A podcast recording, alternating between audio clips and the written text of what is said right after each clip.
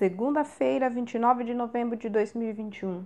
A leitura do texto bíblico está no livro de Salmo, capítulo 27, dos versículos 3 até o 10. O título de hoje é Ainda que. Vivemos tempos difíceis: crises econômicas, desemprego, falta de amor, problemas de saúde e segurança, além de muitas adversidades pessoais. No momento, por exemplo, eu escrevo confinado em casa devido à pandemia do Covid-19 e sem ter ideia de como será o futuro. Ainda assim, quero compartilhar por que meu coração continua cheio de esperança.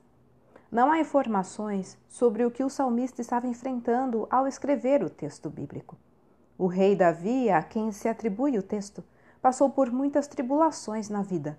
Foi perseguido por um exército inteiro a mando do rei Saul, que tinha ciúme dele, porque sabia que o trono passaria para ele. Também foi atacado por Absalão, o que foi ainda mais cruel. Seu próprio filho procurou matá-lo.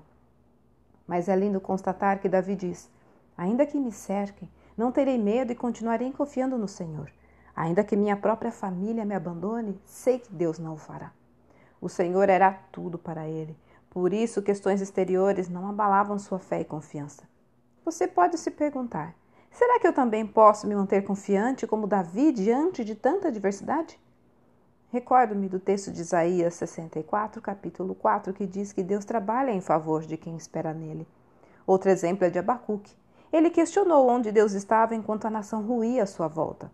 O Senhor respondeu-lhe, convidando-o a ter fé na justiça divina, e esse profeta fez então uma linda oração. Ainda que a figueira não floresça, nem haja fruto na vide, ainda que o produto da oliveira fale e os campos não produzam mantimento, ainda que o rebanho seja exterminado do estábulo e não haja gado nos currais, mesmo assim eu me alegrarei no Senhor. Ainda que não seja fácil, com Deus isso é possível.